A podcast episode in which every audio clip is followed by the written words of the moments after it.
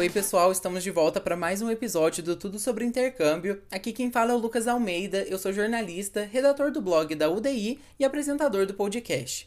Hoje nós temos o nosso último episódio sobre universidades, nessa nossa temporada que a gente está falando sobre intercâmbio nos Estados Unidos.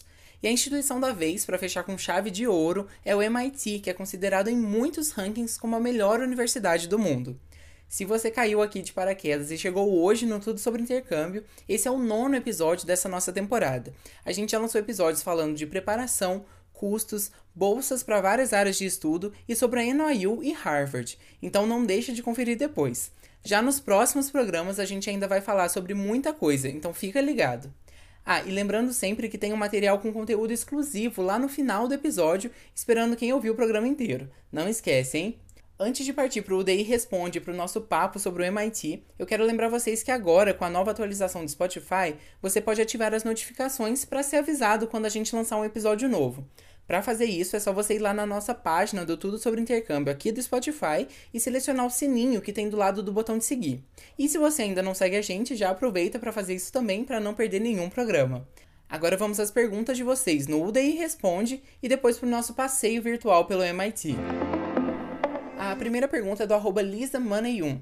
Ele mandou: a nota do ensino médio conta do primeiro ao terceiro ano? Alguns dizem que precisa da nota do nono ano para enviar para a facul. Eu fico bem perdido. Oiê, então, geralmente você tem que incluir as notas do nono ano sim.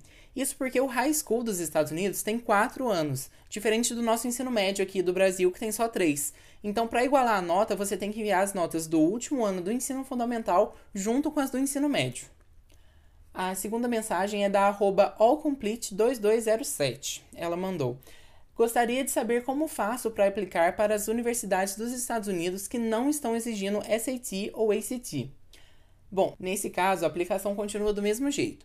Você vai acessar a plataforma de aplicações, seja a Comunep ou uma própria da universidade, e mandar os outros documentos sem ser as notas do SAT ou do ACT.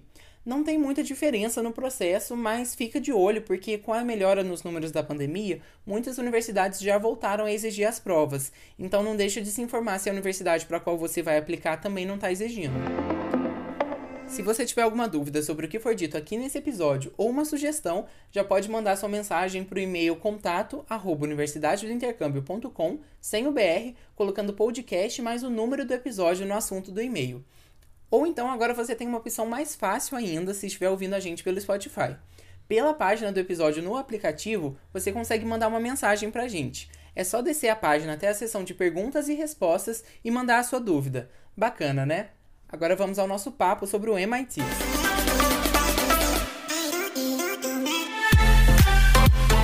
O MIT, ou Instituto de Tecnologia de Massachusetts, já é um senhor de idade. Ele foi fundado em 1861 e completou aí em 2021 seus 160 anos. E o MIT esteve sempre na vanguarda, mesmo nos seus primeiros anos.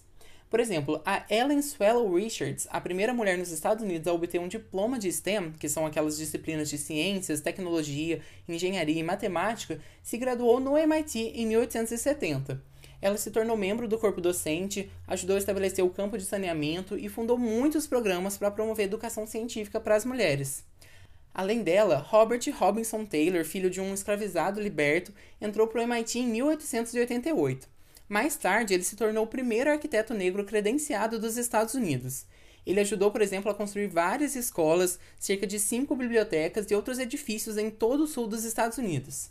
E a vanguarda do MIT não é só social, mas também acadêmica. Como eu disse lá no começo, o MIT é considerado por muitos rankings como a melhor universidade do mundo. É o caso do QS World University Rankings, que traz o instituto em primeiro lugar desde 2012. Além disso, até hoje, 93 ganhadores do Prêmio Nobel, 26 vencedores do Prêmio Turing e 8 medalhistas Fields foram ex-alunos, membros do corpo docente ou pesquisadores do MIT. Todo esse pessoal estudou ou trabalhou no campus principal do MIT, que fica em Cambridge, na região metropolitana de Boston. E sim, se você ouviu o nosso último episódio, o MIT fica na mesma cidade de Harvard. Pensa numa cidade abençoada. O campus do MIT conta com 18 residências estudantis, cerca de 30 parques e jardins, mais de 60 obras de artes expostas e dezenas de prédios acadêmicos e laboratórios. Anualmente, cerca de 21 mil pessoas se candidatam a uma vaga no MIT.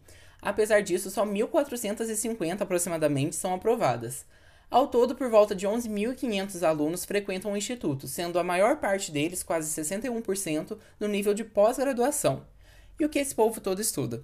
Bom, como o próprio nome diz, o MIT tem um foco muito grande em tecnologia e, consequentemente, nas matérias de STEM. Mas não é só disso que vive a universidade. São seis departamentos por lá: a Escola de Arquitetura e Planejamento, a Escola de Engenharia, a Escola de Humanidades, Artes e Ciências Sociais, a Escola de Gestão, a Escola de Ciências e, por fim, a faculdade de computação. Mas, como a gente já sabe, esses cursos infelizmente não são de graça. O valor total aproximado para estudar no MIT é de 77 mil dólares por ano, mais de 430 mil reais. No entanto, a maioria dos estudantes paga muito menos do que isso, ou quase nada. A universidade oferece auxílio financeiro full need, ou seja, que cobre todas as necessidades do aluno que forem comprovadas através de documentos. Mas a gente vai falar mais sobre as bolsas do MIT naquele nosso presente lá no final do episódio, então fica ouvindo aí para conferir. Finalizando então o nosso papo, vamos falar sobre como que faz para estudar de fato no MIT. De forma geral, o processo é bem parecido com o das outras universidades dos Estados Unidos. Você vai precisar da sua nota no SAT ou no ACT e num teste de proficiência em inglês e tem que enviar aquelas coisas de sempre: cartas de recomendação, essays e histórico escolar. Assim como na NYU, algumas faculdades específicas podem pedir que você envie um material extra, tipo um currículo ou um portfólio, mas isso varia muito de departamento para departamento e até de curso para curso. E esse foi o nosso passeio aí pelo MIT. Se não é lá que você quer estudar, não tem problema. A gente tem muito conteúdo sobre universidades dos Estados Unidos lá no nosso blog. Ele está linkado aqui na descrição desse episódio.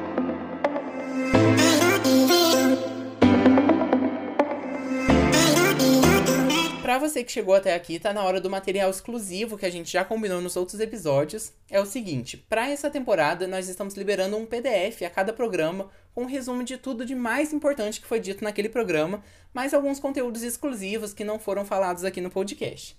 No dessa semana, por exemplo, a gente separou uma lista de bolsas disponíveis para estudantes internacionais no MIT.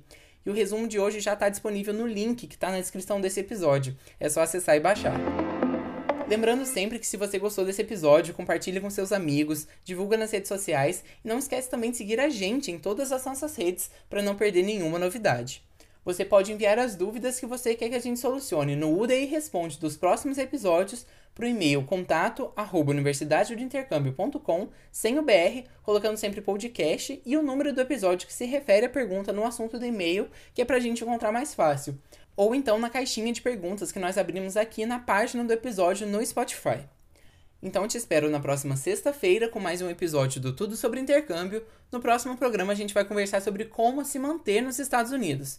Não vai perder, hein? Um abraço e até lá!